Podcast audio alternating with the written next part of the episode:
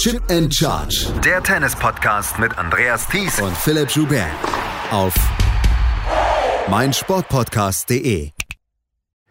Wer wird die Nachfolgerin von Iga Swiatek? Wer wird der Nachfolger von Rafael Nadal? Das sind die größten Fragen, die wir uns stellen. Jetzt hier kurz nach der Auslosung und kurz vor dem Start der French Open 2023. Herzlich willkommen zu unserer neuen Auslosungsvorschau. Wie ihr es kennt, seit 2014 machen wir diese Auslosungsvorschau und wir hatten bislang noch keinen einzigen fehlerhafte, keine einzige fehlerhafte Prognose. Mein Name ist Andreas Thies, natürlich auch wieder mit dabei, Philipp Schubert. Hallo Philipp. Hallo Andreas. Ja, in den zehn Jahren knapp hatten wir noch keine einzige falsche Prognose, oder? Ja, dafür immer ein paar richtige. ja.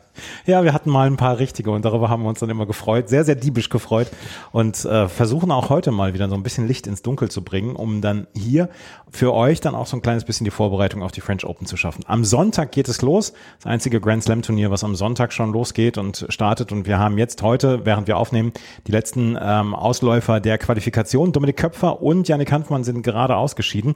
Bei Janik Hanfmann besteht noch die Chance, über die Lucky Loser reinzukommen. Äh, Dominik Köpfer, da muss schon ein bisschen Glück zusammenkommen, dass er noch reinkommt ins Hauptfeld. Aber wir werden auf jeden Fall ein sehr, sehr ausgeglichenes Feld erleben. Wir starten aber mit den Frauen. Und Philipp, bevor wir mit den Frauen starten, es war eine relativ ausgeglichene Sandplatzsaison dieses Jahr und das sehen wir dann gleich auch in der Auslosung. Es gibt viele sehr interessante Erstrunden-Matches und wir haben eben im Vorgespräch schon darüber gesprochen. Bei so manchem Viertel wissen wir bis jetzt noch nicht, wenn wir ins Halbfinale tippen wollen. Ja, und es ist einfach, es ist Tiefe in dem Feld drin. Ähm, Im Moment hat das Damen-Tennis beides, eben eine Spitze von drei dominanten Spielerinnen, aber auch Tiefe drin. Und wenn ich jetzt so erst was Herrendraw geguckt habe, dachte huh, jo, das, das sieht aber alles ziemlich, ziemlich klar aus, wer da weiterkommen wird, dann ist das bei den Damen nicht unbedingt so. Und vor allem, wie du angesprochen hast. Ich meine, wir gucken ja auf den aller, allerersten Teil der Auslosung, haben in der ersten Runde mal kurz Azarenka gegen Andrescu. Das ist, mhm. das ist schon ein Spitzenduell. Das hätte es auch mal im Halbfinale von einem Grand Slam Turnier geben können. Und das, das ist das Schöne bei den Damen, dass wir da wirklich in den ersten Runden einige große Duelle haben können. Und besonders das dritte Viertel, über das wir gleich sprechen werden, ähm, da sind einige Stolpersteine für die großen Spielerinnen und ob wir die ganz großen Spielerinnen da haben, darüber müssen wir uns gleich noch unterhalten. Aber wir starten jetzt mal mit der Frauenauslosung. Und die Frauenauslosung wird natürlich noch immer angeführt von Iga Swiatek. Die trifft in der ersten Runde auf Christina Buxa aus äh, Spanien, könnte in der zweiten Runde auf Claire Lou treffen und in der dritten Runde dann Marie Buskova. Dann darunter kommt dann dieses angesprochene Match von Viktoria Azarenka gegen Bianca Andrescu. Da ist dann auch noch Barbora Krejcikova. Ich sage jetzt mal so, die ersten zwei, drei Runden dürfte Iga Swiatek äh, vielleicht mal wieder ein paar Bagel verteilen. Es könnte allerdings im Achtelfinale durchaus zur Sache gehen für sie. Ja, ich glaube, so lässt sich das gut zusammenfassen. Also Christina Buckscher zum Auftakt, das hatten wir bei den Australian Open. Was war das denn? 6-0, 6-2 oder mhm. so um den Dreh. Claire Lou ist nicht unbedingt die Sandplatzspielerin, hat auch nicht die Waffen, um Schiontek unter Druck zu setzen. Selbe gilt wahrscheinlich für eigentlich jede Qualifikantin, die da reinkommen würde. Buskova auf Rasen wäre das vielleicht echt was oder auf einem schnellen Hardcore, einfach weil Buskova so gut trainiert ist, so viele Bälle zurückbekommt, aber was, was soll das für ein Unterschied auf einem relativ schnellen Sandplatz wie in Paris machen? Und dann hast du es angesprochen, der interessante Teil dieses ersten Achtels, das ist halt wirklich von Azarenka runter zu Krejcikova. Einfach erstmal untereinander, was passiert da? Zum Beispiel bei Azarenka Andrescu, können wir gleich nochmal kurz drüber sprechen. Aber vor allem, was würde passieren, wenn zum Beispiel Krejcikova auf Schwiontek trifft? Krejcikova übers letzte Jahr Schwiontek Schwierigkeiten bereitet ist neben Schwiontek auch die einzige French Open Siegerin in den letzten Jahren hier gewesen, hat ein Spiel, was unglaublich unangenehm ist, weil sie viele Bälle früh nehmen kann, weil sie aber zeitgleich Spin und Variabilität in ihr Spiel reinbringt. Nicht so gut in Form gewesen, müssen wir ganz ehrlich sein. Die letzten Wochen sind nicht so gelaufen, wie sie sich das vorgestellt hat, aber sicherlich im Feld eines der Top 5 schwierigsten Matchups für Schwiontek. Wir haben dieses eine Match gesehen, ich glaube 2022 in Ostrava war es, glaube ich, ähm, als die beiden Schiwantek und Krejcikova wahrscheinlich das Match des Jahres letztes Jahr gespielt haben. Und das wäre natürlich zum Beispiel ein Achtelfinale, wo ich dann auch mit sehr, sehr viel ähm, Vorfreude drauf gucken würde. Und das wäre vielleicht dann sogar eine Night Session. Vielleicht kann sich Amelie Morismo oder könnte sich Amelie Morismo dazu hinreißen lassen, das als Night Session Match zu nehmen. Ja, was Schwiontek vielleicht gar nicht so entgegenkommen würde, weil wir wieder mhm. vermuten können, dass dann eher kühler sein wird, aber gucken wir mal. Irgendwann wird Schwerontek sicherlich in der Night Session spielen und du hast das Match in Ostrava angesprochen. Anfang dieses Jahres haben sie auch gegeneinander gespielt, war eine ganz enge Geschichte. Krajcikova hat ja auch in den ersten Monaten des Jahres zum Beispiel gegen Sabalenka gewonnen. Die ist wahrscheinlich, wenn wir so eine so ein Power-Ranking oder so aufstellen würden, immer noch Top 4, Top 5, ja, nicht viel weiter unten, trotz der eher schwachen letzten Wochen einfach, weil sie als eine der ganz wenigen die Fähigkeiten hat, wirklich die Top 3 da oben schlagen zu können und es auch schon bewiesen hat. Krejcikova könnte also im Achtelfinale auf Iga Swiatek warten. Wir müssen aber noch so ein bisschen auf das Match der ersten Runde zu sprechen kommen. Viktoria Azarenka und Bianca Andreescu. Andreescu kommt nicht so richtig auf die Füße. Man hat zwischendurch immer das Gefühl, dass sie äh, mal wieder gute Matches hat und dass sie dann auch gute Matchups hat etc. Aber so richtig auf die Füße kommt sie nicht. Viktoria Azarenka hatte auf dem Hartplatz sehr, sehr gute Ergebnisse, aber auf dem Sand lässt sie vielleicht auch noch ein kleines bisschen zu wünschen übrig. Das wird eine sehr interessante erste Runde. Ja, und noch nie gegeneinander gespielt. Das ist ja das mhm. Interessante. Also zwei der besseren Hartplatzspielerinnen der letzten Jahre. Also Renka natürlich noch mehr erreicht auf dem Hartplatz, aber wenn, wenn Andrescu Moment für Schlagzeilen sorgt, dann auf den Hartplätzen.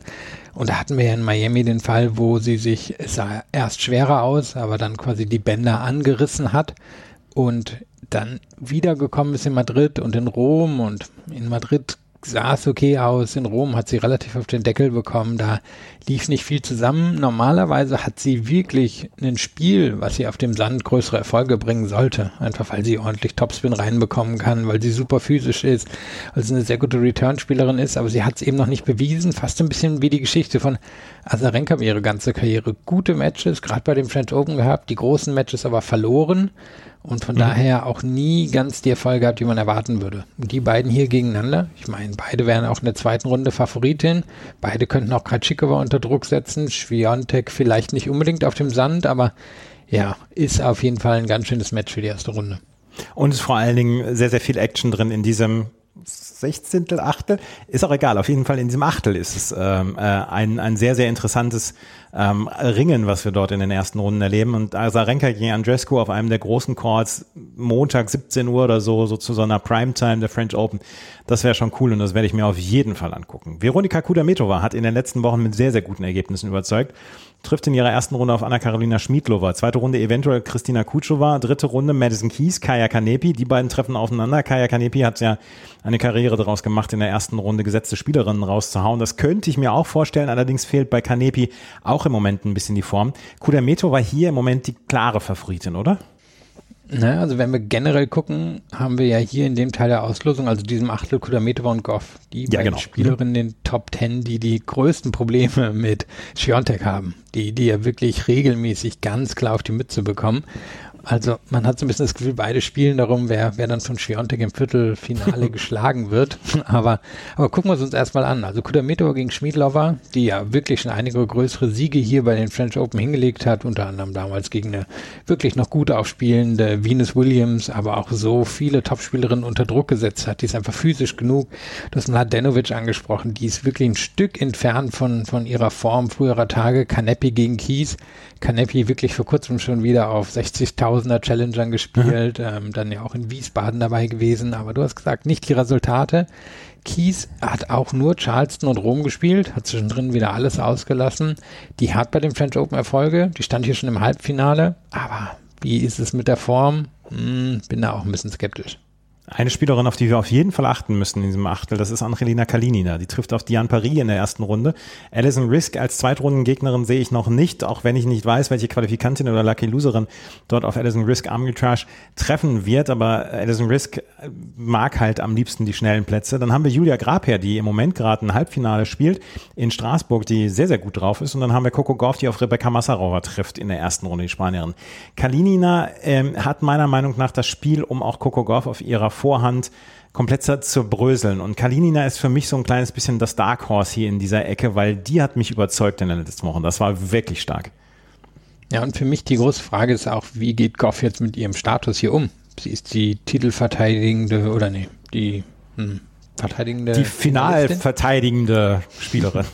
ja, genau das ist sie. Und bin total gespannt, wie sie damit umgeht. Im Moment würde ich sagen, der Theorie sollte der Sand fast am besten liegen, weil es eben so evident ist, wo das Problem auf der, oder dass das Problem auf der Vorhand liegt. Und ja, wie, wie geht sie damit um? Wie würde sie zum Beispiel mit Kalinina umgehen? Wie würde sie mit Kudametova umgehen? Zwei Matchups, wo man von einem Jahr noch gesagt hätte, ja, oder zwei Matches, die sollte sie gewinnen. Du hast das Matchup schon beschrieben, Kalin, gegen Kalinina, was problematisch ist. Und im Moment traue ich ja auch nicht so ganz über den Weg, muss ich sagen. Also es ist ein, ein, ein Sechsten, nee, ein Achtel, tun wir uns heute ein bisschen schwer mit, ein Achtel, wo wir drei Namen haben, die herausstechen. Ja. Bin mir aber auch noch nicht ganz sicher, wen ich jetzt da ins, ins Viertelfinale tippen würde von den dreien. Ja, es ist sehr, sehr spannend und ich hätte im Moment gesagt, Kalinina ist für mich so ein kleines bisschen die Favoritin. Kalinina gegen Kudametova könnte allerdings auch in Richtung Kudametova noch gehen. Ähm, das ist eine Geschichte, die wir beobachten müssen und das ist eins der wirklich sehr, sehr interessanten Achtel und wir haben sehr viele interessante Achtel hier bei diesen French Open in diesem Jahr und ähm, das kann, du hast es vorhin angesprochen mit der Tiefe, das kann hier ein Hauen und Stechen geben und es könnte sein, dass wir am dritten Tag die Losung ausgeben, das Draw hat sich geöffnet oder ist komplett zerbröselt. Das könnte es ja auch voll das könnte ja auch passieren. Wir haben es vor ein paar Jahren erlebt, als wir Nadia Podoroska im Halbfinale hatten. Ähm, zum Beispiel, das, das kann ja wieder passieren bei diesem Turnier. Ja, und ich würde jetzt auch keiner der drei genannten so über den Weg trauen, dass jetzt sagen, die gehen auf jeden Fall ins Viertelfinale. Ja. Kulamet mhm. hat es einfach noch nicht bewiesen, ähm, dauerhaft das zu schaffen. Kalinina hat auch noch kein Viertelfinale bei einem Grand Slam Turnier stehen und das ist halt nochmal eine andere Nummer. Und Goff, ja, da ist, ist zwischen technischer, schwier technischen Schwierigkeiten und nachlassender Form im Moment wirklich eher problematisch.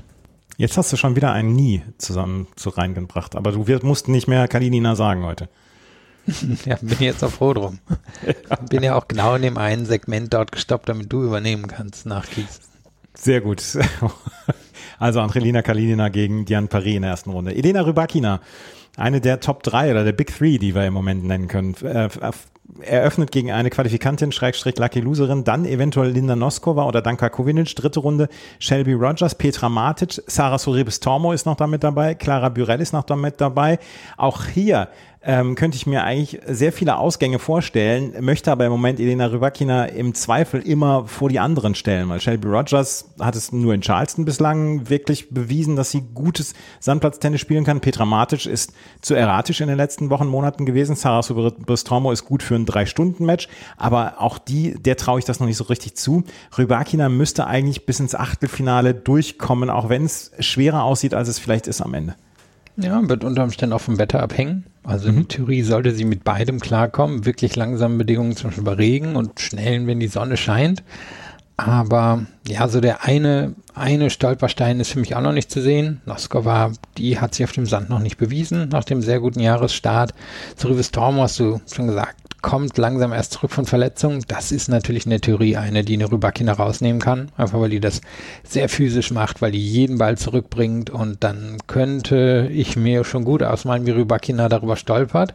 Und dann Matic gegen Rogers, zwei Spielerinnen, die hier schon erfolgreich gewesen sind. Rogers ein Viertel, Matic meine ich ein Achtelfinale. Also die wissen schon, wie man in Paris spielt, wie man diese doch eher besonderen Bedingungen ausnutzt. Aber ist eine von beiden wirklich stabil genug, zum Beispiel auch stabil genug beim Aufschlag, um Rybakina unter Druck zu setzen? Ich sehe es mit auch noch nicht.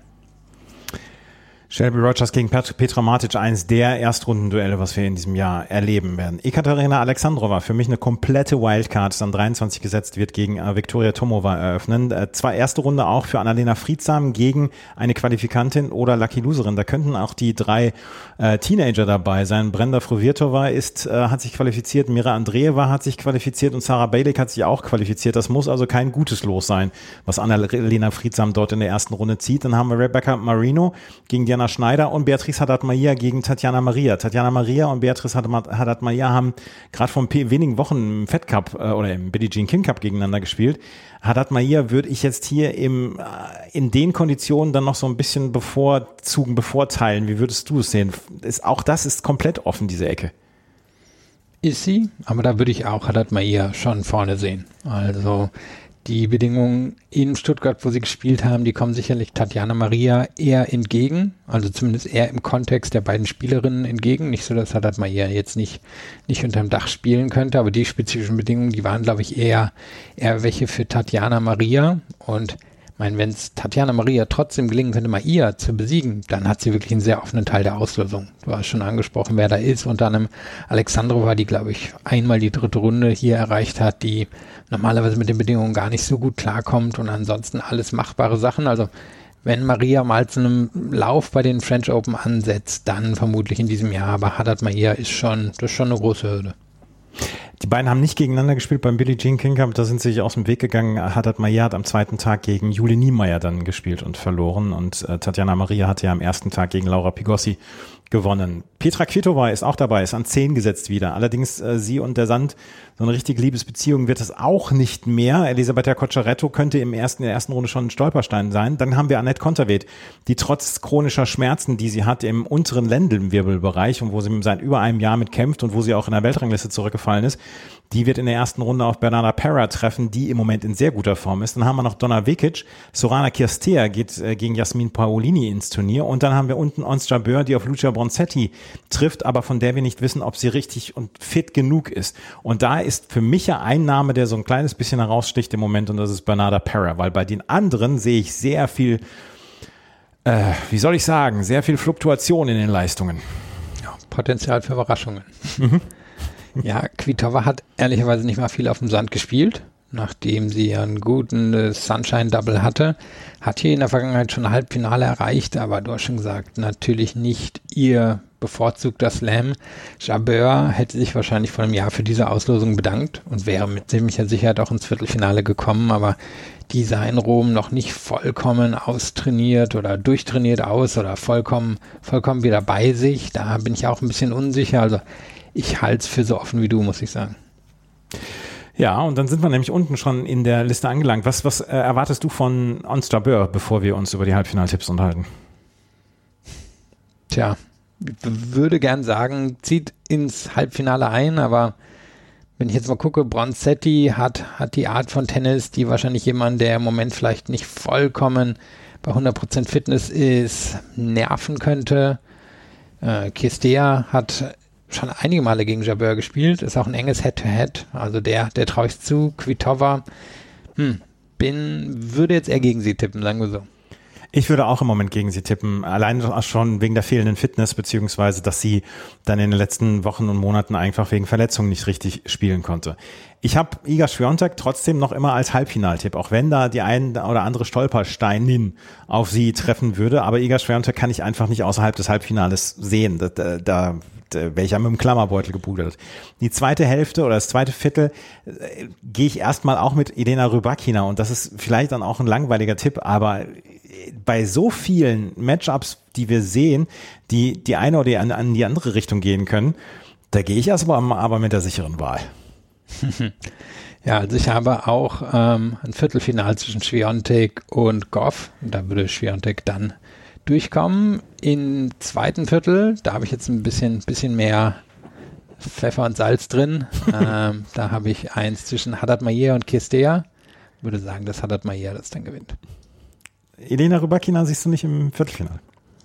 Nee, also ich meine, sie hat in diesem Jahr wie viel Mal verloren? Vier oder fünf Mal? Zweimal mhm. davon gegen Haddad Mahir. Also das ist, glaube ich, eine, die so ein bisschen zusetzt mit dem Linkshänderinnen-Tennis, die auch einen guten Aufschlag hat, die, glaube ich, Rybakina beim Return dann doch besser wegdrängt als andere und die bei der Power mithalten kann, die für mich physisch genug ist. Also der traue ich zu, Rybakina hier rauszunehmen.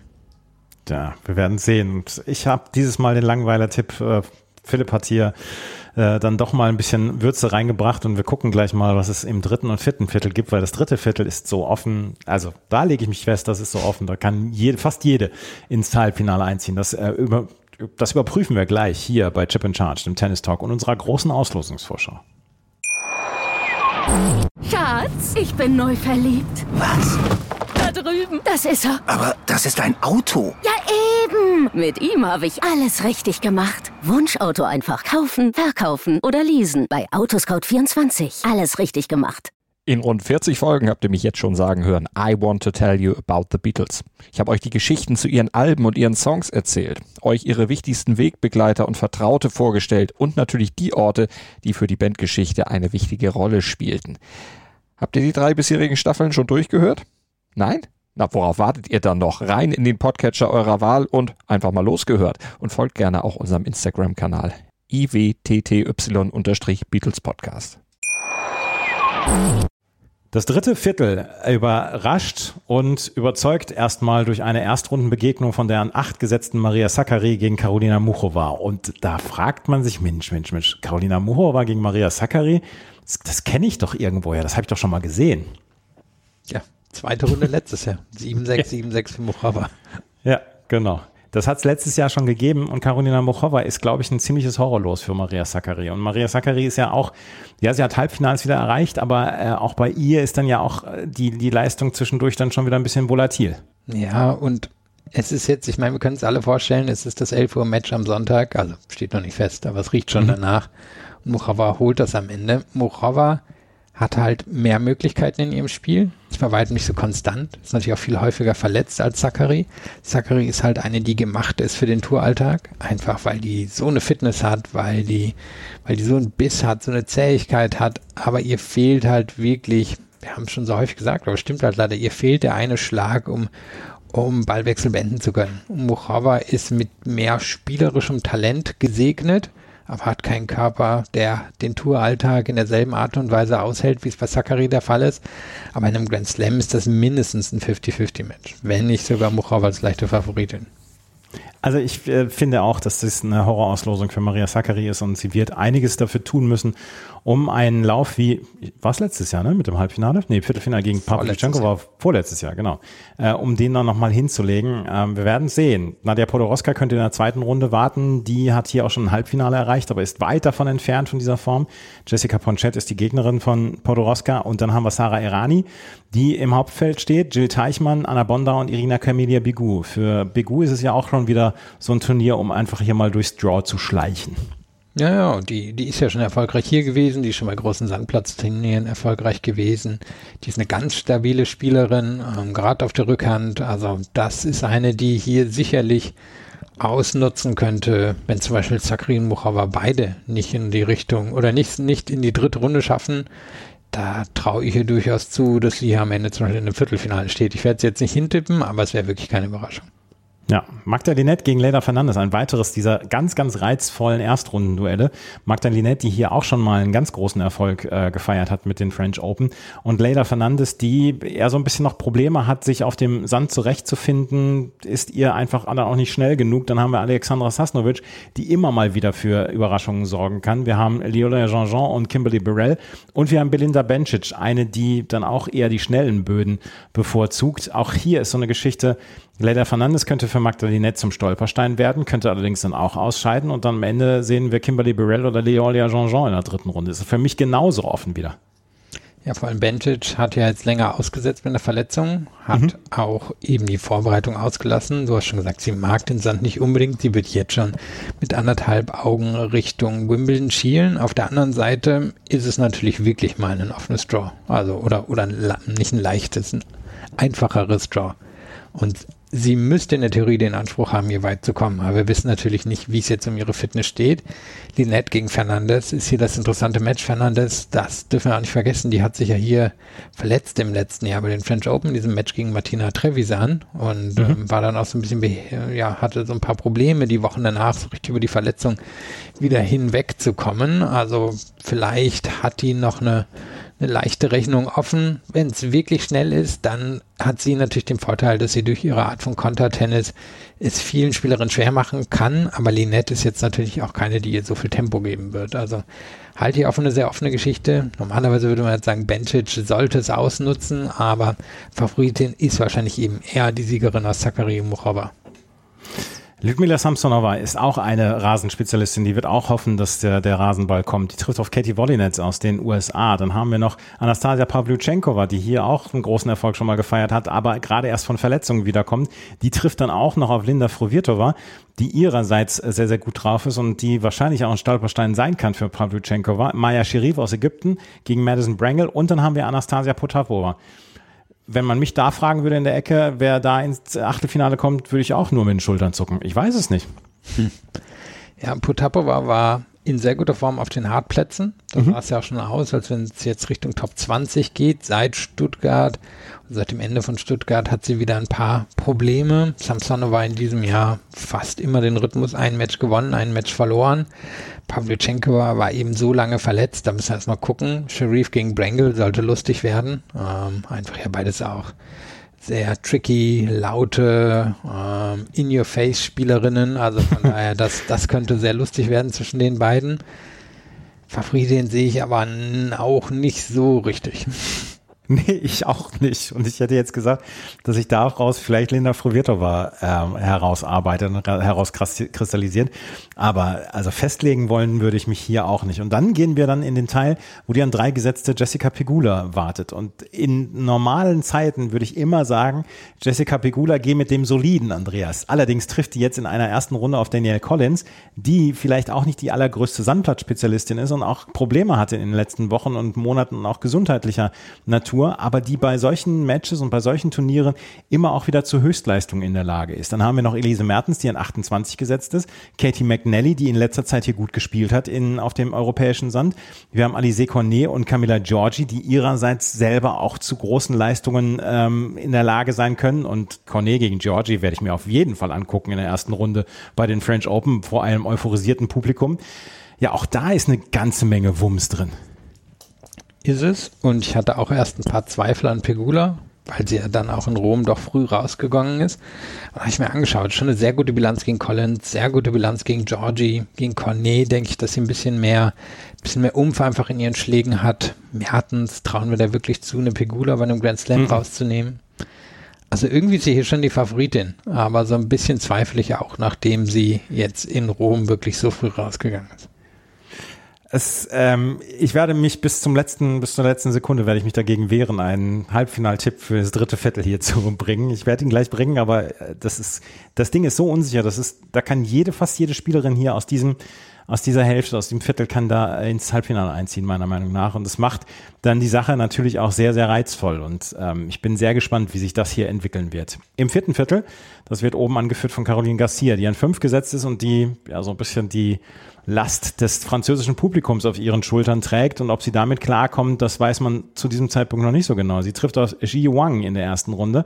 Zweite Runde könnte Isaline Bonaventure oder Anna Blinkova warten. In der dritten Runde dann Martina Trevisan. Die muss ihrerseits allerdings gegen Elina Svitolina schon eine sehr tricky erste Runde überstehen. Und dann haben wir noch Maria Paritas Diaz. Dart, die auf zwei, die in die zweite Runde einziehen könnte. Svitolina in dieser Woche wieder richtig gut drauf. Ob sie jetzt schon jetzt Martina Trevisan schlagen kann, bezweifle ich noch so ein kleines bisschen, aber Trevisan wird von der ersten Sekunde an sehr auf der Hut sein müssen. Ja, und natürlich trotzdem voll intensiv sein. Und die hat ihre Leistung hier aus dem letzten Jahr auch weitestgehend bestätigt. Sie hatte eine bisschen schwächere Form direkt nach den French Open, aber dann in den letzten Wochen bei langsameren Hartplatzturnieren eigentlich immer eine gute Leistung gebracht. Bei den größeren Sandplatzturnieren hat das auch gepasst. Also die, die ist jetzt nicht komplett weggefallen. Ich bin gespannt, ob die Nerven zeigt. Einfach ein Halbfinale zu verteidigen ist schon ganz schön was, wenn man, wenn man den bisherigen Status von ihr hatte. Da kommt Svitolina natürlich mit einem anderen Anspruch rein, aber spielerisch würde ich Trevisan im Moment auch noch ein leichtes Stück über Svitolina sehen. Das mag in zwei, drei Monaten schon wieder anders sein. aber Im Moment würde ich sie auch über Svitolina sehen. Danach kommen wir zu einer Ecke, wo ich auch schon wieder hingucke und denke, wow, da könnte aber auch eine Ungesetzte sich da durchsetzen. Jelena Ostapenko in wirklich guter Form in den letzten Wochen und Monaten trifft auf Teresa Martinschowa in der ersten Runde. Zweite Runde, Peyton Stearns oder Katerina Sinjakova. Sinjakova, das wissen wir zu diesem Zeitpunkt noch nicht zu 100 Prozent, ob sie wird antreten können, weil die hat in letzter Zeit gar kein Einzel mehr gespielt. Äh, Peyton Stearns hat gut gespielt in den letzten Wochen. Makita Vondrushova, die trifft auf Alicia Parks in der ersten Runde, ist auch eins dieser ganz reizvollen Duelle. Und dann haben wir noch Daria Kasatkina, die auf Jule Niemeyer trifft ich könnte mir schon vorstellen, dass Daria Kasatkina gegen Jule Niemeyer in der ersten Runde gewinnt, wenn sie ihren Aufschlag beschützen kann, wenn Jule Niemeyer ähm, zu viele Fehler macht zum Beispiel, weil sie vielleicht den Aufschlag von Kasatkina angreifen will. Aber zweite Runde gegen Maketa Vondrushova oder Alicia Parks, da sehe ich für Daria Kasatkina allerdings auch eine sehr, sehr große Hürde. Und ich möchte jetzt hier schon mal so ein kleines bisschen spoilern. Ich sehe Maketa Vondrushova hier sehr weit in diesem Jahr.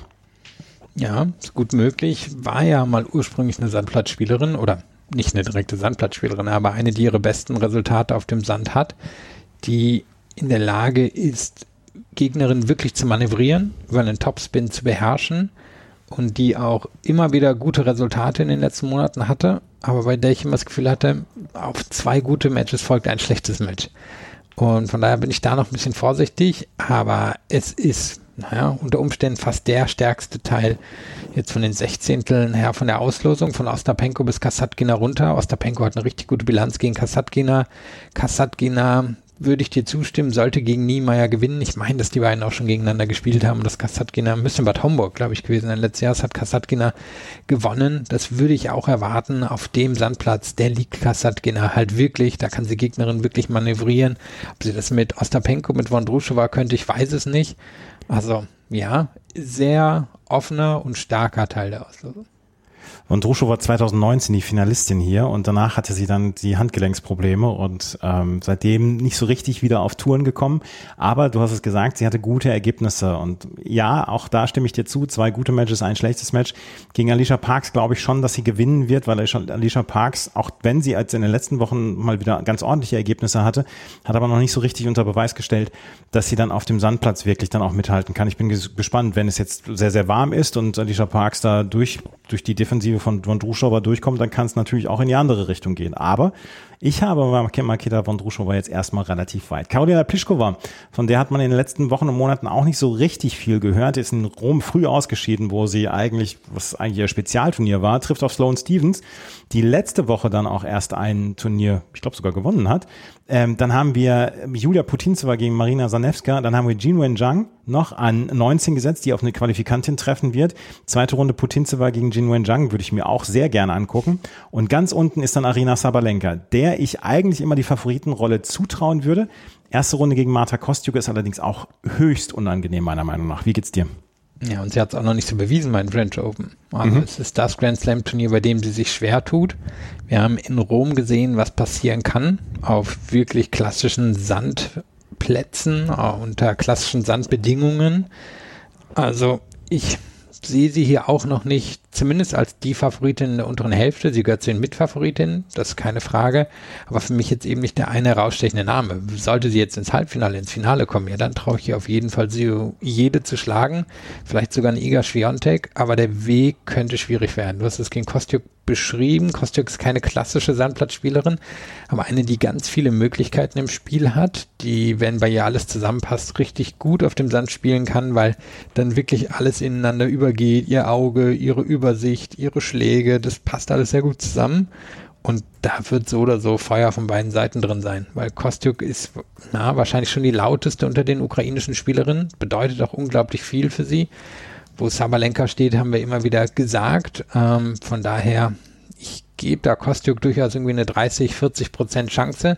Und wenn Sabalenka durchkommt, so einfach wird's nicht. Ähm, Stevens, Pliskova, Zheng, das sind alle Spielerinnen, die ihr zumindest später im Achtelfinale durchaus auch das Leben sehr schwer machen können. Sag du mal deine Halbfinaltipps, weil ich möchte mir immer noch 30 Sekunden Bedenkzeit erbeten. Okay, ich gehe mal durch. Also im fünften Achtel habe ich Muchova, im sechsten Achtel habe ich Pegula. Äh, da würde ich sagen, dass Muchova dann ins Halbfinale kommt. Und dann habe ich Garcia gegen Zheng. Da sage ich, dass Zheng ins Halbfinale kommt. Das heißt, ich hätte hier dann in der unteren Hälfte Zheng gegen Muchova. Da würde ich sagen, dass Zheng das gewinnt. Und dann von oben hatte ich Schwiontek gegen Haddad Mahir, das gewinnt Schwiontek und dann gewinnt Schwiontek gegen Zheng das Finale. Schwiontek gegen Zheng hatten wir letztes Jahr da noch. Ich glaube im Achtelfinale. Ja, sehr gutes Match und fast ja berühmt gewordenes Match, weil ähm, Zheng hat das sehr gut zum Auftakt gespielt und mhm. hatte dann ja im Anschluss über ihre Periodenschmerzen gesprochen, die genau. auch dazu geführt haben, dass ihre Leistung dann sehr abgefallen ist. Aber der Topspin von Zheng, der hat, ähm, der hat Schwiontek sehr zugesetzt. Also äh, da gehst du ja schon wirklich in die Vollen mit deinem Tipp hier, ne? mit äh, Mochova gegen äh, Jimin Zhang. Ähm, ich hätte jetzt in der im dritten Viertel hätte ich trotzdem immer noch Jessica Pegula genommen, auch wenn ich, ich ich bin da komplett unsicher, aber ich sage jetzt mal Jessica Pegula und im vierten Viertel habe ich und das ist jetzt mein äh, mein wirklicher Überraschungstipp, habe ich Marketa Vondrushova ins Halbfinale getippt und dann wird Jessica Pegula gewinnen und im Finale gegen Iga Swiatek verlieren. Das ist mein Tipp. Wäre wahrscheinlich der Karrierehöhepunkt für Pegula und ein richtiges Comeback dann eben für Vondruscho. Tja, wir werden es erleben in den nächsten 15 Tagen. Wenn am Sonntag die French Open losgehen, sind es ja 15 Tage. Wenn am Sonntag die French Open losgehen, werden sie zum ersten Mal seit 1998 ohne Roger Federer und Rafael Nadal stattfinden. Rafael Nadal, wir haben letzte Woche darüber gesprochen im Podcast, wird nicht bei den French Open dabei sein. Wer sein Nachfolger wird, darüber sprechen wir gleich hier bei Chip and Charge im Tennis Talk und unserer großen Auslosungsvorschau. Schatz, ich bin neu verliebt. Was? Das ist er. Aber das ist ein Auto. Ja, eben. Mit ihm habe ich alles richtig gemacht. Wunschauto einfach kaufen, verkaufen oder leasen. Bei Autoscout24. Alles richtig gemacht. Rafael Nadal ist nicht dabei bei den French Open. Carlos Alcaraz ist der an eins gesetzte, Danilo Medvedev an zwei gesetzte. Und wir haben in der Auslosung eigentlich nur eine Frage gehabt, in welche Hälfte wird Novak Djokovic gelost. Novak Djokovic ist in der Hälfte von Carlos Alcaraz. Die beiden könnten also im Halbfinale aufeinandertreffen. Können wir sagen, dass es ein bisschen top-heavy ist, diese Auslosung bei den Herren? Ich würde vor allem sagen, sie ist ähm, Favoriten-heavy. Also ich mhm. kann jetzt schon sagen, hier werde ich jetzt keine großen Überraschungen drin haben. Hier dürften von den Top-Gesetzen die allermeisten ohne allzu große Probleme durchgehen, wenn wir jetzt nicht richtige Überraschungen haben, weil wir haben halt klar mit Alcaraz und Djokovic die, die beiden Favoriten und die sind auch in der oberen Hälfte, aber auch von den anderen Mitfavoriten und sehr guten Spielern sehe ich jetzt nicht so viele straucheln. Einfach weil im Moment vielleicht ein klein bisschen doch die, die Tiefe im Herrentennis fehlt und wir eher eine Situation haben, ein, zwei dominante Spieler und dahinter ist, ist sehr viel offen. Haben wir auch in diesem Jahr gesehen. Die großen Turniere sind nicht nur an Alcaraz und Djokovic gegangen, da war ja auch die eine oder andere Überraschung dabei. Also von daher es könnte was total Überraschendes werden, aber ich denke, die Chance ist höher, dass wir hier die großen Namen im Viertel- und Halbfinale erleben werden. Das Gefühl habe ich übrigens auch. Carlos Alcaraz eröffnet gegen einen Qualifikanten. Ähm, zweite Runde könnte Christopher O'Connell oder da Taro Daniel sein. Dritte Runde dann Dennis Shapovalov, Brandon Nakashima, der gestern ein gutes Ergebnis hatte. Äh, Daniel Elahi Galan. Ich sage jetzt mal so, bis zum Achtelfinale wird Carlos Alcaraz nicht zu viele Schweißtropfen äh, verschütten. Nee auf nicht viele Sätze abgeben, glaube ich. Ähm, nee, das glaube ich auch nicht. Shapovalov ist ein guter Sandplatzspieler, aber ist jetzt, glaube ich, auch schon seit Jahren, seit Jahren wollte ich schon sagen, seit Wochen wieder angeschlagen gewesen und hat sowieso nicht die Resultate in diesem Jahr. Nakashima eben eher einer für die schnellen Belege, aber du schon angesprochen, jetzt ein gutes Vorbereitungsturnier gespielt, egal wer da durchkommt und wer in die dritte Runde käme. Ich sehe in den ersten drei Runden wirklich auch ganz wenig Probleme für Alcaraz. Shapovalov ist ähm, ein ganz kurioser Fall. 7 zu 9 in diesem Jahr bislang. Er hat wohl Probleme gesundheitlicher Art, aber er, ist, er kommt überhaupt nicht aus dem Knick. Er hat erst zweimal zwei Matches am Stück gewonnen. Das war in Adelaide in der Vorbereitung und bei den Australian Open, wo er in die dritte Runde gekommen ist und dort gegen Hubert Hurkacz unterlegen war.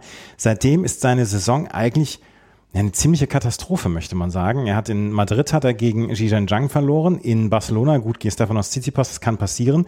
In Miami gegen Taylor Fritz in der zweiten Runde, in Indian Wells gegen Hugo Imbert in der ersten Runde. Der kommt überhaupt nicht auf die Beine in diesem Jahr. Ja, ich meine, er hat eine Fußverletzung, das ist natürlich mhm. nicht ideal, aber er scheint durchzuspielen. Ich denke auch in der Hoffnung auf Wimbledon. Das ist halt das Grand Slam Turnier, wo er sich am meisten ausrechnen wird, aber zusammenlaufen tut im Moment jetzt nicht sonderlich viel. Lorenzo Musetti, für den läuft eigentlich eine ganze Menge zusammen, ist an 17 gesetzt, trifft in der ersten Runde auf Michael Ümer. Der hat natürlich immer mal wieder Potenzial dazu, ähm, gute Ergebnisse zu haben und auch das, die eine oder andere Überraschung zu schaffen. Traue ich ihm in dieser Runde allerdings jetzt erstmal nicht zu. Oscar Otte, der sein letztes ähm, Grand Slam Turnier im Hauptfeld bestreiten wird, ohne in die Quali zu müssen, äh, auf wahrscheinlich etwas längere Zeit, weil der ist im Moment gar nicht in Form, trifft auf Alexander Shevchenko, der seinerseits in richtig guter Form ist. Da ist Oscar Otter unserer Meinung oder meiner Meinung nach erstmal Außenseiter. Und dann haben wir Cameron Norrie, der in der ersten Runde auf Benoit Paire treffen wird. Norrie gegen Paire ist natürlich eins, äh, wonach man sich so ein bisschen die Finger leckt, gerade so, wenn es, ich würde jetzt mal sagen, sonntags nachmittags ist vor euphorisiertem Publikum und ich könnte mir auch vorstellen, dass Benoit Paire da äh, richtig gute Show macht. Kann mir allerdings nicht vorstellen, dass er gegen Cameron Norrie gewinnen wird. Ähm, Cameron Norrie äh, so ein bisschen auch ein Spieler, auf den keiner so gerne treffen wollen würde. Ich hätte jetzt allerdings gesagt, dass Carlos Alcaraz und Lorenzo Musetti im Achtelfinale aufeinandertreffen. Wie geht's dir? Ja, ist eine relativ gute Chance. Musetti ist einfach in super Form. Ähm, Musetti hat jetzt nicht das eine herausragende Resultat auf Sand gehabt, aber konstant Leistungen gebracht und er ist auch derjenige, der letztes Jahr Alcaraz nach Hamburg besiegt hat. Also das mhm. ist einer, der, der Alcaraz fordern könnte. Norrie hat immerhin in Rio gegen Alcaraz gewonnen, aber jetzt auf Sand, puh, doch so ein bisschen ist ihm, ist ihm die Luft ausgegangen. Gegen Per gehe ich auch davon aus, dass er gewinnt. Ähm, per ist seit letztem Sommer überhaupt nicht mehr in Form, aber es dürfte eben wirklich so unterhaltsam werden, wie du gesagt hast. Und Alcaraz thront über allen in, in diesem Viertel und dasselbe gilt eben für alle möglichen Gegner, auf die er hier treffen könnte in den ersten vier Runden. Felix Auger-Aliassime, der würde seine Sandplatzsaison am liebsten blitzdingsen. Der hat erst einen einzigen Sieg geholt in dieser Sandplatzsaison und äh, hat dann gestern in Genf, in Genf glaube ich war es, nee, in ähm, Lyon war es, wo er absagen musste und wo er dann gesagt hat, ja, ich habe ein paar Schmerzen und ähm, fahre lieber nach Frankreich und trifft dann auch noch in der ersten Runde auf einen Spieler, der dann auch das Rampenlicht genießt und der zwischendurch auch mal wieder zu großen Leistungen in der Lage sein könnte. Fabio Fonini in der ersten Runde. Auch ein ganz, ganz tolles Match, auf das wir uns, glaube ich, freuen können. Wir haben noch Sebastian Korda, auch der noch nicht wieder in der hundertprozentigen Form, die er auf dem Hartplatz hatte, vor allen Dingen bei den Australian Open. Der trifft auf Mackenzie McDonald in der ersten Runde. Dann haben wir Bernabe Zapata Miraisch gegen Diego Schwarzmann. Schwarzmann seit Monaten in absoluter Katastrophenform. Wir haben John Isner, der auf Nuno Borges trifft. John Isner, von dem haben wir quasi gar nichts gesehen im europäischen europäischen Sandplatzfrühling.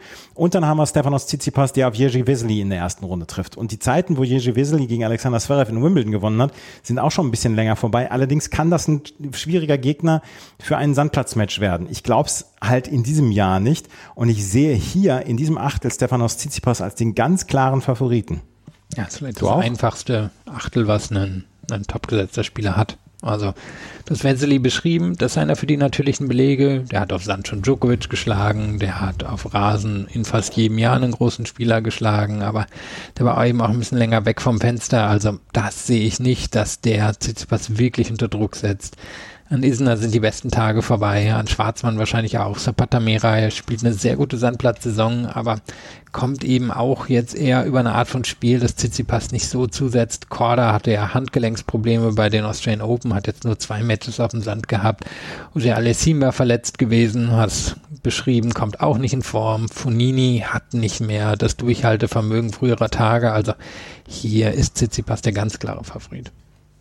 In meinen Augen auch. Stefanos Tsitsipas hier in fünf gesetzt und ähm, er könnte in einem Viertelfinale auf Carlos Alcaraz treffen und auch das könnte eine wirklich tolle Nummer werden. Novak Djokovic trifft in seiner ersten Runde auf Alexander Kovacevic, zweite Runde Martin Fucovic vielleicht. Martin Fucovic legt sich im Moment mit 22 bis 20-jährigen Spielern an. Hast du das mitbekommen? Nee. In Straßburg jetzt, wo er gespielt hat, ähm, hat er sich mit Sebastian Baez angelegt. Sebastian Baez hatte ihn seiner Meinung nach zu laut ähm, gestöhnt bei den Schlägen. Und er hat sich auch in München schon mit einem Spieler aus dieser Alterskohorte angelegt, wie ich gehört habe. Martin Fucovic im Moment ein kleines bisschen grumpy, möchte man sagen. Dritte Runde könnte dann Alejandro Davidovic Fokina warten. Allerdings hat der eins dieser Hipster-Erstrundenduelle, die, äh, wo Tennis-Twitter sich zum Beispiel sehr drüber freut. Ähm, Davidovic Fokina gegen Arthur Fies in der ersten Runde. Das wird ein schönes Match. Ja, und da wird die Stimmung auch sehr gut sein. Ja. Und Davidovic Fokina ist auch jemand, der sich durchaus aus der Ruhe bringen lassen kann, wie wir immer wieder erlebt haben. Der hat ein unglaubliches Talent, mm, aber jetzt eben auch nicht konstant gute Resultate. Und Fies ist so ein bisschen einer der Namen des Jahres, ähm, auch weil er ordentlich Power hat, weil er ein flashy Spieler ist. Also dem ist einiges zuzutrauen. Ich weiß aber nicht, ob ich ihm zutrauen würde, hier gegen Davidovic Fokina wirklich das am Ende zu ziehen, aber amüsant werden sollte es. Marco Cecchinato ist auch noch in dem Teil der Auslosung. Da könnte in der dritten Runde auf Novak Djokovic treffen. Und auch da hat man so Erinnerungen an früher. In diesem einen Jahr, wo äh, Marco Cecchinato ins Halbfinale gekommen ist, hat er auf dem Weg dahin Novak Djokovic geschlagen. Das sehe ich jetzt so im Moment erstmal nicht. Nee, also ist ein interessanter Teil, finde ich, für Djokovic. Also ich glaube, wir werden relativ schnell rausfinden, ob er körperliche Probleme hat, mhm. weil Fucovic wird ihn fordern. Ich meine, was hat Fucovic? Fucovic ist einfach super durchtrainierter Typ. Also der, der kann jemanden wie Djokovic quälen, wenn äh, Djokovic nicht in wirklich guter Form sein sollte oder Probleme mit dem Ellenbogen hat. Äh, Cecchinato glaube ich auch nicht, aber Davidovic Fukina hat auf Sand schon gegen Djokovic gewonnen, also in Monte Carlo im letzten Jahr. Das, das glaube ich, liegt alles schon durchaus im Bereich des Möglichen, dass sie ihn nerven können. Und vielleicht hat Djokovic Probleme, aber ich meine, wer würde jetzt im Vorhinein schon darauf tippen, dass Djokovic hier wirklich in den ersten Runden verliert? Wenn er nicht fit ist, ist das nochmal eine andere Nummer. Aber im Moment müssen wir erstmal davon ausgehen, dass er fit ist und fit sein wird und wahrscheinlich auf das Halbfinale gegen äh, Carlos Alcaraz luschert. Da müssen wir einfach im Moment davon ausgehen. Novak Djokovic für mich trotzdem immer noch klarer Favorit, auch wenn der eine oder andere Stolperstein auf dem Weg liegen könnte. Roberto Bautista gut trifft auf Yibing Wu in der ersten Runde. Yibing Wu musste gestern im Match gegen Alexander Zverev ähm, in Genf aufgeben, konnte nicht antreten. Da bin ich gespannt, ob der wird antreten können bei diesem äh, bei diesen French Open. Juan Pablo Varias haben wir da, Tellen Grigspor haben wir da noch, auch ähm, ein Spieler, der eigentlich eher so ein bisschen auf den schnelleren Plätzen gewohnt ist zu spielen, auch wenn er in Rotterdam gute Ergebnisse hatte. Und dann so ein Duell der ersten Runde, worauf wir so ein bisschen uns freuen können. David Goffin gegen Hubert Hurkacz. David Goffin hat in äh, Rom gegen Alexander Zverev gespielt. Ein ganz tolles Match war das, wo Goffin Zverev eigentlich wie immer Schwierigkeiten bereitet hat. Leider kann er es nicht mehr so konstant durchziehen. Aber ich sehe hier Überraschungspotenzial gegen Hubert Hurkacz, der im Moment nicht in Form ist. Ja, und der auch kein guter Sandplatzspieler ist. Also können wir ja mal sagen, wie es ist und der im Moment ziemliche Probleme generell in seinem Spiel hat. Ich würde erwarten, dass das auf Rasen wieder anders aussieht und dass er da um die großen Titel mitspielen kann, aber für den Sand reicht das Moment nicht. Also Gefahr hat auf jeden Fall Chancen gegen ihn. Ansonsten ist der Teil wirklich ziemlich offen. Bautista gut, ist kein Sandplatzspieler. Kriegsborn Varias eben zwei, die über die Challenger Tour sich nach oben gearbeitet haben. Das ist natürlich immer eine goldene Chance für so jemanden, hier wirklich was zu reißen, aber ich will auch hier wirklich eher, eher mit einer Überraschung rechnen. Ich denke, Djokovic könnte herausfordernde drei Runden haben und dann der vierten belohnt werden. Karen Ratschanow haben wir dann noch an 11 gesetzt, hier gegen Constant Lestienne. In der zweiten Runde Patrick Gibson, der die Wildcard gewonnen hat in, im Wildcard-Wettbewerb der USA. Die haben eine Wildcard bekommen von den French Open und diese Wildcard hat Patrick Gibson gewonnen über gute Challenger-Turniere. Ähm, Stan Wawrinka ist dann noch gegen Albert Ramos Vignolas eben Duell der Silberrücken. Und dann haben wir noch ein sehr interessantes Duell. Thanasi Kokinakis gegen Daniel Evans. Auch so ein Spiel für Court 14 mit euphorisiertem Publikum und äh, ganz viel Swag dabei. Das ist das ein Match, auf das ich mich sehr freue. Ben Shelton gegen Lorenzo Sonigo. Meiner Meinung nach eine gute Auslosung, Auslosung für Sonigo, weil Ben Shelton ist den, ja, den Beweis noch schuldig geblieben, dass er auf Sand wirklich gut spielen kann. Wir haben das französische Duell Adrian Manarino gegen Hugo Imbert, was sehr, sehr reizvoll sein könnte. Und wir haben dann ganz unten Andrei Rublev gegen Laszlo Djere in der ersten Runde. Ich würde gerne äh, Andrei Rublev weit tippen, aber er trifft in der im Achtelfinale schon auf Karen Kratschanov, der ihm Probleme bereiten könnte. Er hat vorher schon mit Sonego, vielleicht Manarino schon oder Hugo Umber Gegner, die eben äh, durchaus gefährlich werden könnten. Corentin Moté könnte ihm gefährlich sein. Der hat eine ziemlich unangenehme Auslosung meiner Meinung nach. Wie geht's dir? Ja, und er hat Monte Carlo in diesem Jahr gewonnen. Man würde also erstmal annehmen, dass das für ihn laufen sollte, aber auch noch nicht die ganz großen French Open Resultate gehabt. Und das Ratschanow angesprochen, der im Moment mindestens genauso konstant bei Grand Slam Turnieren spielt wie Rublev, also auch durchaus Chancen hier haben sollte. Ratschanow wird hoffen, dass Evans rausgeht ganz früh, weil gegen den hat er glaube ich mhm. noch nie gewonnen. Und Evans hat auf der anderen Seite aber noch keine richtig guten French Open Resultate gehabt. Also der, der wird hoffen, erstmal durch die ersten ein, zwei Runden zu kommen. Vielleicht öffnet sich das hier für Wawrinka, der eine sehr gute Bilanz hat gegen Ramos Vinoyas und dann gegen Evans wahrscheinlich Schwierigkeiten hätte. Gegen Koginakis würde ich ihm was zutrauen. Aber es wird überstrahlt von Khachanov von Rublev und in der Reihenfolge würde ich sie im Moment auch sortieren, weil ich bei Khachanov davon ausgehe, dass er durch die ersten drei Runden kommt und bei Rublev halte ich es auch für im Bereich des Möglichen, dass er in den ersten drei Runden schon ausscheidet. Kannst du mir ein Argument gegen Djokovic Alcaraz im Halbfinale geben? Hm, nö. also kannst kannst ja sagen, ich habe Alcaraz gegen Tsitsipas im Viertelfinale und da muss man Alcaraz nehmen bei den Duellen, die die beiden hatten und im anderen habe ich Djokovic gegen Ratschanov, da muss man natürlich auch Djokovic nehmen. Ja. Ja. Also geht, geht mir ähnlich. Und äh, da können wir jetzt auch nicht in irgendeiner Weise Spannung herbeijazzen, dass wir sagen, oh, das Matchup ist gar nicht so gut für Novak Djokovic. Wir haben darüber gesprochen, dass es dieses ein oder andere Problem geben könnte. Und wenn er nicht fit ist, kann ihm natürlich ein Spieler dann auch schon mal den Zahn ziehen über vier, fünf Stunden und so weiter. Und dass dann vielleicht eine Verletzung stärker wird oder so. Aber sollten wir im Moment vom fitten Zustand ausgehen, und das tun wir jetzt gerade in diesem Fall, dann gibt es meiner Meinung nach erstmal keinen Tipp gegen Djokovic und Alcaraz. Aber das, ähm, das Draw ist geduldig und äh, wir erleben vielleicht auch hier die ein oder andere große Überraschung. Dann sprechen wir allerdings auch schon von Sensation. Wenn wir uns gleich wieder hören, dann werden wir über die untere Hälfte sprechen, die äh, ausgeglichener meiner Meinung nach besetzt ist, aber ähm, auch hier bekannte Namen vielleicht im Halbfinale haben könnte. Das gleich alles hier bei Chip in Charge, dem Tennis Talk und unserer großen Auslosungsvorschau auf die French Open 2023. Schatz, ich bin neu verliebt. Was? Drüben. Das ist er. Aber das ist ein Auto. Ja, eben. Mit ihm habe ich alles richtig gemacht. Wunschauto einfach kaufen, verkaufen oder leasen. Bei Autoscout24. Alles richtig gemacht. Hey, Malte Asmus von meinsportpodcast.de hier. Ab März geht's weiter mit unseren 100 Fußballlegenden. Staffel 4 bereits. Freut euch auf Zlatan Ibrahimovic, Michel Platini, Cesar Luis Minotti, Paolo Maldini, um nur mal vier zu nennen. Und bis wir mit der vierten Staffel kommen, hört doch einfach noch mal rein in die bisherigen drei Staffeln. Ronaldinho, Sepp Meyer, Gary Lineker, Lothar Matthäus und viele weitere warten da auf euch. 100 Fußballlegenden. Jetzt überall, wo es Podcasts gibt. Holger Rune, ich glaube, da übertreiben wir nicht, ist einer der Spieler dieser Saison bislang. Vor allen Dingen auch auf den Sandplätzen. Er hat fantastisch gespielt in diesen Wochen und er ist einer der Top 8 Gesetzten und das ist er völlig verdient. Er trifft in der ersten Runde auf Christopher Eubanks. Eubanks habe ich diese Woche erst noch gesehen gegen Alexander Zverev. Der tut diesen Leuten auf Sandplatz einfach nicht weh. Das, da lege ich mich jetzt fest. Allerdings eine zweite Runde gegen Sebastian Baez, äh, die könnte durchaus schwierig werden für Rune. Baez ist ein absoluter Sandplatzspezialist und wir haben letztes Jahr gesehen, was er mit Alexander Zverev gemacht hat, wo er Matchball hatte gegen Zverev und nur knapp verloren hat. Aber Baez ist auch nicht so richtig in der Form. Dritte Runde, vielleicht Mirmir Kaczmanowicz auch vielleicht nicht unbedingt der Gegner, der Rune ähm, beikommen könnte. Rune im Achtelfinale ist jetzt keine Bold Prediction meiner Meinung nach. Nein. Und er hat es bei Grand Slam Turnieren, abseits der French Open im letzten Jahr noch nicht bewiesen, aber hat es bei den French Open bewiesen. Da hat er unter anderem ja damals Tsitsipas geschlagen und dann erst ein ganz enges Match gegen Kaspar Ruth verloren. Also der der kommt hier nicht nur mit der Form rein und der konstantesten Form auf dem Sand, wenn man jetzt mal auf die Resultate insgesamt guckt, sondern der sollte und kann auch den Anspruch haben, hier in diesem Teil der Auslosung der Favorit zu sein. Und du hast beides angesprochen, der könnte, der könnte ihn schon nerven.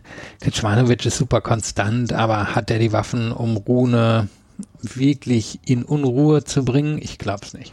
Ich glaube es im Moment auch nicht, aber das ist, ähm, das ist eine Geschichte, die wir beobachten müssen und ähm, zweite Runde gegen Bryce könnte auf jeden Fall eine sehr, sehr interessante und sehr, ja, abwechslungsreiche Runde werden. wir werden sehen, wie es dann ähm, kommen wird. Achtelfinale allerdings könnte jemand warten, wie zum Beispiel Francisco Cerundolo. Der hat wirklich eine starke Sandplatzsaison gespielt. Und ich glaube, nicht so richtig jeder möchte gegen ihn spielen. Der trifft in seiner ersten Runde auf Frau Momuna. Thiago Montero und Benjamin Bonsi hatten wir da noch. Äh, Richard Gasquet und Arthur Rinderknecht haben wir da noch in einem französischen Duell. Und Michael Moe gegen Taylor Fritz. Taylor Fritz ich traue mich nicht, ihn weit zu tippen. Vor allen Dingen, weil ich Francisco Cerundolo in der dritten Runde auf ihn warten sehe. Für mich ist Cerundolo hier der Favorit, um gegen Holger Rune im Achtelfinale zu spielen. Für dich auch oder hast du einen anderen Namen? Ja, Fritz oder Cerundolo würde ich ja auch denken. Fritz eben so konstant seit zwei Jahren, aber jetzt bei was bei den letzten drei Grand Slams, zumindest seit Wimbledon, jedes Mal ja eigentlich zum Auftakt an einem Top 100 Spieler mhm. oder an einem Spieler vielmehr außerhalb der Top 100 gescheitert. Das, das war ja das Problem an der Sache. Und Mo war jetzt lange, lange raus. Also gegen den sollte er wirklich gewinnen. Zweite Runde sehe ich ihn auch als Favorit. Zurundolo, ja, das ist zumindest eine 50-50-Geschichte. Einfach weil der so eine gute Vorhand für den Sand hat und so viel Druck ausüben kann. Also da müsste Fritz sich schon in Form gespielt haben in den ersten zwei Runden, denke ich, um den wirklich zu besiegen. Und er hat ja, Richard Gasquet oder Arthur Rinderknecht, das kann ich mir jetzt nicht vorstellen, dass die große Probleme äh, machen könnten. Auch Michael Moe nicht. Er hat, er hat allen Grund dazu, sich reinspielen zu können in dieses Turnier. Aber Francisco Cerundolo hätte ich jetzt in einem Spiel gegen Taylor Fritz vielleicht 55 zu 45 favorisiert, wenn es dazu kommen sollte. Ja, also ich bin gespannt, wie, wie Cerundolo eben mit diesem neuen Status umgeht. Denn den Anspruch, den jetzt die Tennisöffentlichkeit an ihn stellt, den wird er auch an sich stellen. Und im letzten Jahr hatte er dann als er sich da reingearbeitet hat in diese Position, durchaus Probleme, das dann zu bestätigen. Munar ist halt super erfahrener Typ, der, der auch extrem viel zurückbekommt. Also das ist ein klassisches Sandplatzduell. Gucken wir mal, wie Cerundolo mit der, mit der Rolle umgeht. Tommy Paul, der hat noch nicht so richtig bewiesen, dass er auf dem Sandplatz in diesem äh, Jahr Bäume ausreißen möchte, trifft auf einen Lucky Loser in der ersten Runde. Könnte ja zum Beispiel auch Yannick Hanfmann sein. Wir wissen zu diesem Zeitpunkt noch nicht, welche drei Lucky Loser hier reinkommen. Auf jeden Fall Qualifikant oder Lucky Loser. Nicolas Jarry, der hat sich allerdings in Form wieder gespielt, hat ähm, das Halbfinale erreicht in Genf und spielt dort gegen Alexander Zverev zu dem Zeitpunkt, wo wir gerade aufnehmen. Äh, trifft auf Hugo Delien aus äh, Bolivien und dann haben wir Markus Giron und den an 21 gesetzten Jan-Lennart Struff. Der trifft allerdings in seiner ersten Runde auf Jerzy Lehetzka. Lehetzka hat die letzten vier Matches verloren, hat aber insgesamt ein relativ gutes Jahr bislang gehabt. Jan-Lennart Struff hat allerdings auch schon schwierigere Auslosungen in einer ersten Runde gehabt und hat in den letzten Monaten und Wochen bewiesen, wie gut er drauf ist. Er sollte sich selber als Favorit sehen, auch wenn Lehetschka meiner Meinung nach eine sehr ungünstige Auslosung für ihn ist. Wie geht's dir? Ja, und ich meine, das beste Grand Slam Turnier von Struff. Also mhm. in der Theorie sollte er sich eben genauso sehen und Letschka hat jetzt in den letzten Wochen auf Sand nicht überragend gespielt, aber auf den Hardcourts war das sehr gut. Das ist auch jemand, der ganz stabil ist von der Grundlinie, der einem Struff wahrscheinlich den Zahn ziehen könnte über das Laufe eines, über den Lauf, das Lauf, den Lauf? Den Lauf. Über den Lauf eines Matches. sagen wir, sagen wir es einfach so. Ähm, bei Struff wird wahrscheinlich viel, wie immer, davon abhängen, wie, wie kommt er hier aufschlagsmäßig in das Turnier rein, wie kann er das über das Turnier halten. Ich glaube, hier ist alles drin von scheidet in der ersten Runde aus bis kommt ins Viertelfinale. Aber ja, er muss es natürlich dann auf einem Grand Slam Turnier beweisen, dass das wirklich, wirklich mit einem Viertelfinale, also das sehe ich jetzt vielleicht so 10 Prozent im, im Spektrum, kann mir aber eben auch vorstellen, 20, 30 Prozent, dass er in der ersten Runde rausgeht. Und er hätte potenziell ein sehr unangenehmes Matchup in der dritten Runde. Tommy Paul, der hat ihn jetzt viermal geschlagen und dann bei den Australian Open und da war Struff ehrlicherweise ziemlich chancenlos, abseits der Momente, wo er gut serviert hat. Also wir gucken mal, wie sich das entwickelt. Ist auf jeden Fall eine ganz neue Position für Struff. Struff. Das ist auf jeden Fall eine neue Situation für Jan Struff und ähm, das Tennismagazin hat gestern seinen Weg ins Finale getwittert. Das war auch neu für jemanden wie Jan Struff. Ja, also wie gesagt, ich halte Viertelfinal für möglich, aber ist, es wird was brauchen. Ja, das, es wird was brauchen und es wird eine sehr, sehr gute Leistung brauchen. Es wird aber wahrscheinlich so eine Leistung wie in Madrid brauchen, damit er hier weit kommen kann. Zutrauen tun wir es ihm nach all dem, was er in diesem Jahr schon geleistet hat. Und er ist nach wie vor im Moment in den Top 20 im äh, Race to Turin und er hat, was letztens jemand getwittert hat, seit den Australian Open die acht meisten Punkte geholt unter den Herren. Und das ist, das ist einfach eine fantastische Leistung. Das das müssen wir einfach mal gesagt haben. Botik van der Sansrolp ist an 25 gesetzt, trifft auf einen Qualifikanten. Und dann haben wir Zhang Zhiden, der auch in Madrid für Aufsehen gesorgt hat, der in seiner ersten Runde auf Dujan Lajovic trifft. Und dann haben wir Alexander Bublik, der in der zweiten Runde auf Kaspar Ruth treffen könnte. Und Kaspar Ruth hat eine enttäuschende Sandplatzsaison. Ich glaube, das sagt er auch selber bislang. Er kommt einfach nicht aus dem Knick. Rom war gut, Estoril war gut, aber der Rest das, das ist er einfach besser gewohnt. Und zweite Runde gegen Alexander Bublik könnte so für ihn so ein Matchup sein, was ihn komplett nervt, was ihn komplett rausbringt und Alexander Bublik könnte von Minute zu Minute mehr Spaß auf diesem Platz haben. Oder Kaspar Ruth schießt in den drei Sätzen weg. Diese beiden Möglichkeiten sehe ich. Ja, er hat ja auch in Rom gegen ihn erst mit. Das war auf jeden Fall der Tieback des dritten Satzes. Ich glaube, mhm, der war genau. relativ genau. klar. Aber Bublik hatte ordentlich Chancen davor. Und wenn wir dann gucken, Botik van der Sandschrob, der ist ein guter Sandplatzspieler. Der hat auch die Fitness für Grand Slams. Dusan Lajovic, ähm, der hatte unter anderem Djokovic in dieser Sandplatzsaison besiegt.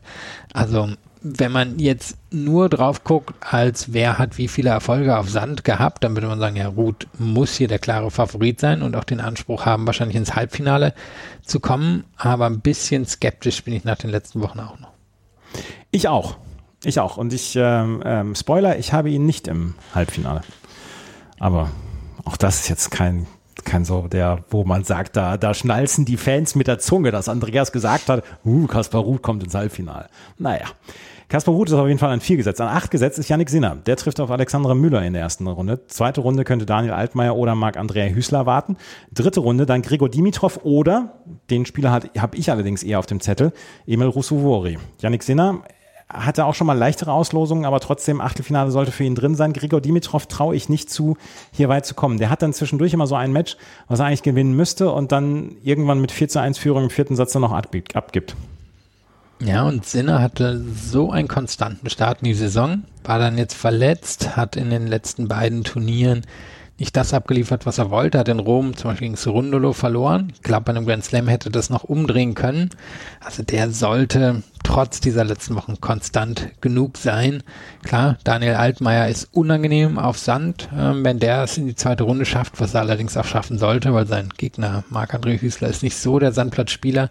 Hast du Dimitrov angesprochen, Russovori, der so ein bisschen die, weiß ich, 0,8 Version von Sinner ist wie es auch läuft. Sinner, Sinner ist der Favorit und Sinner sollte in die vierte Runde kommen.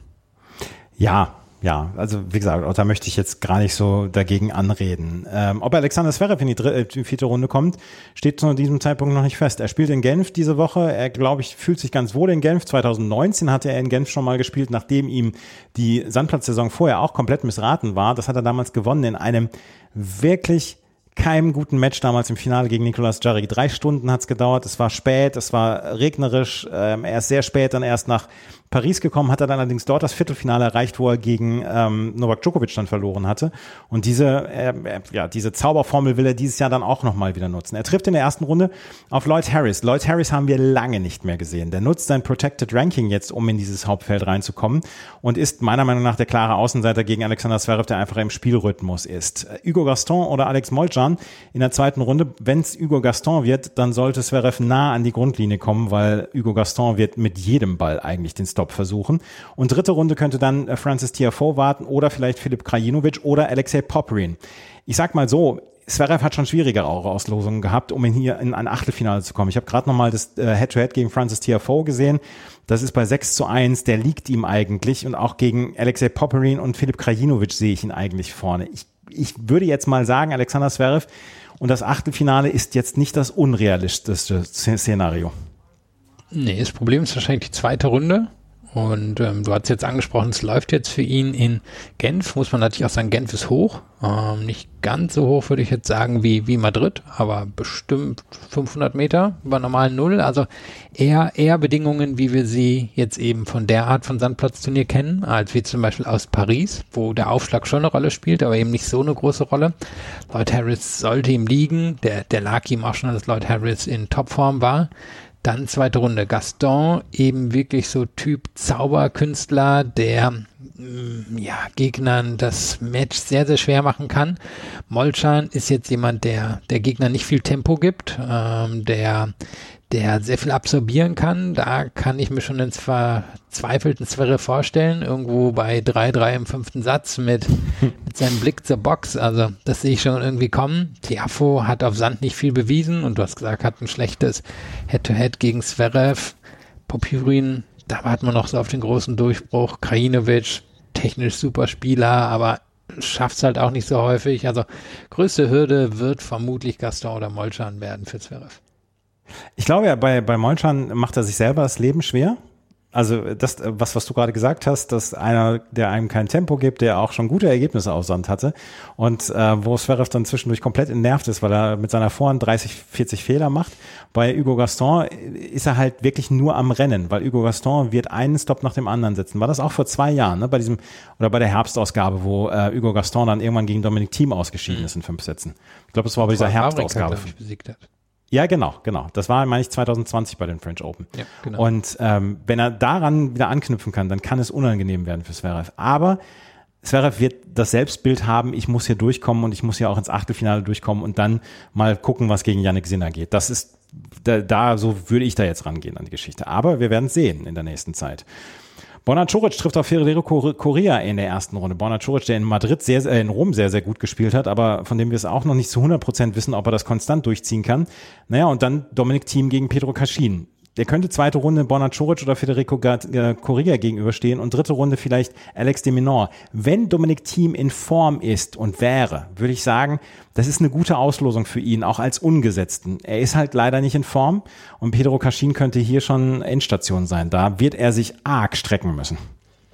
Und Caschin war doch damals das Comeback-Match, oder? In mhm. 2022, genau. wo, wo alle gemerkt haben, ei, er ist vielleicht eben doch nicht oder wird nicht sofort wieder den Sprung an die Weltranglistenspitze machen. Also vielleicht auch ein ganz guter Gradmesser für ihn, weil Kaschin ist besser geworden über das letzte Jahr, ist leistungsmäßig im Moment auf einem ähnlichen Niveau wie gegen Team. Da, da glaube ich, werden wir schon rausfinden, wie es um ihn steht. Und Čuric ist eigentlich nicht so der Sandplatzspieler, aber hat jetzt ganz gute Auslosungen gehabt. Cory hat in den letzten Monaten kaum gespielt. Gegen Team wird er sich wohl als Favorit sehen.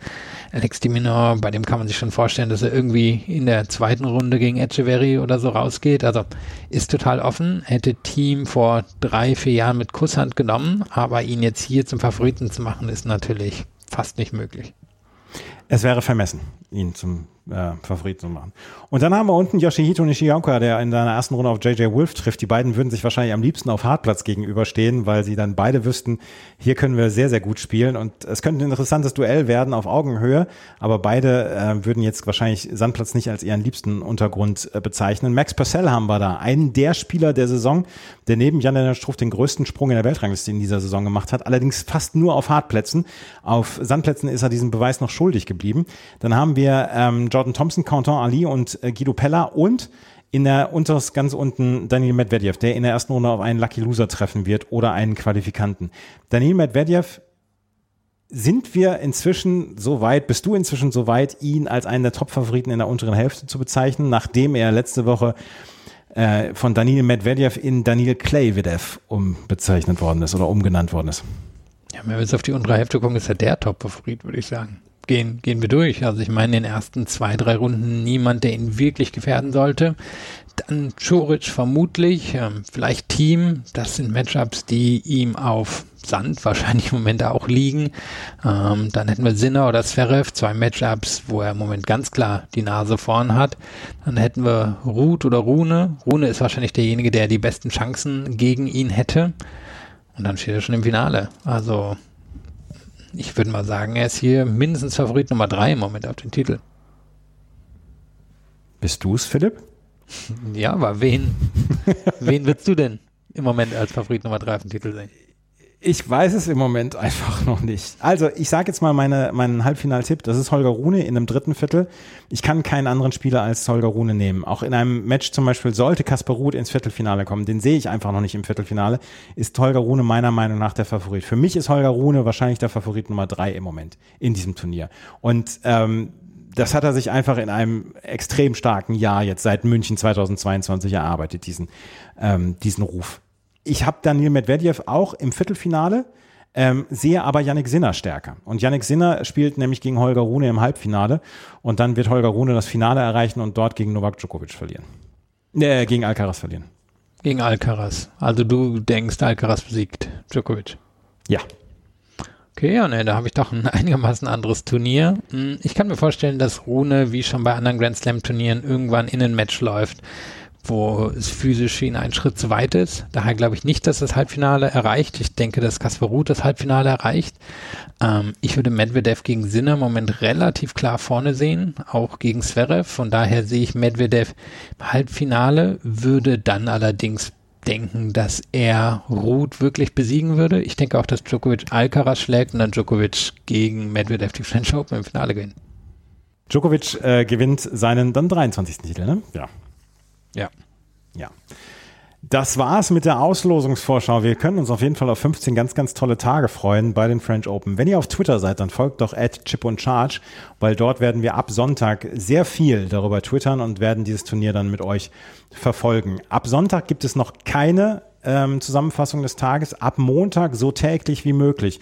Der Kollege Florian Heer von Challenger Corner wird zwischendurch auch zwei, dreimal einspringen. Vielleicht haben wir noch den einen oder anderen Gast oder Gästin und ähm, dann werden wir versuchen mit euch diese oder für euch diese 15 Tage der French Open so gut wie möglich aufzuarbeiten. Wenn euch das gefällt, was wir machen, freuen wir uns über Bewertungen und Rezensionen auf iTunes und auf Spotify. Instagram und Twitter sollten eure Followings sein hier für uns. Und wenn ihr uns äh, einen Kaffee ausgeben wollt, wenn ihr diesen Podcast unterstützen möchtet, wenn ihr sagt, wow, seit zehn Jahren machen die beiden guten Job, jetzt unterstütze ich die beiden mal finanziell auch, dann würden wir uns über finanzielle Zuwendung freuen. Ähm, in den Show Notes sind die Links zu Steady und zu PayPal hinterlegt, falls ihr uns unterstützen möchtet. Darüber wären wir sehr, sehr dankbar. Das war's mit der heutigen Auslosungsvorschau. Vielen Dank fürs Zuhören. Bis zum nächsten Mal. Auf Wiederhören. Chip and Charge. Der Tennis-Podcast mit Andreas Thies und Philipp Joubert. Auf meinsportpodcast.de. Schatz, ich bin neu verliebt. Was? Da drüben. Das ist er. Aber das ist ein Auto. Ja, eben. Mit ihm habe ich alles richtig gemacht. Wunschauto einfach kaufen, verkaufen oder leasen. Bei Autoscout24. Alles richtig gemacht. Wie baut man eine harmonische Beziehung zu seinem Hund auf? Puh, gar nicht so leicht. Und deshalb frage ich nach, wie es anderen Hundeeltern gelingt, beziehungsweise wie die daran arbeiten. Bei Iswas Dog reden wir dann drüber. Alle 14 Tage neu mit mir, Malte Asmus und unserer Expertin für eine harmonische Mensch-Hund-Beziehung, Melanie Lippisch. Ist was, Dog? Mit Malte Asmus. Überall, wo es Podcasts gibt.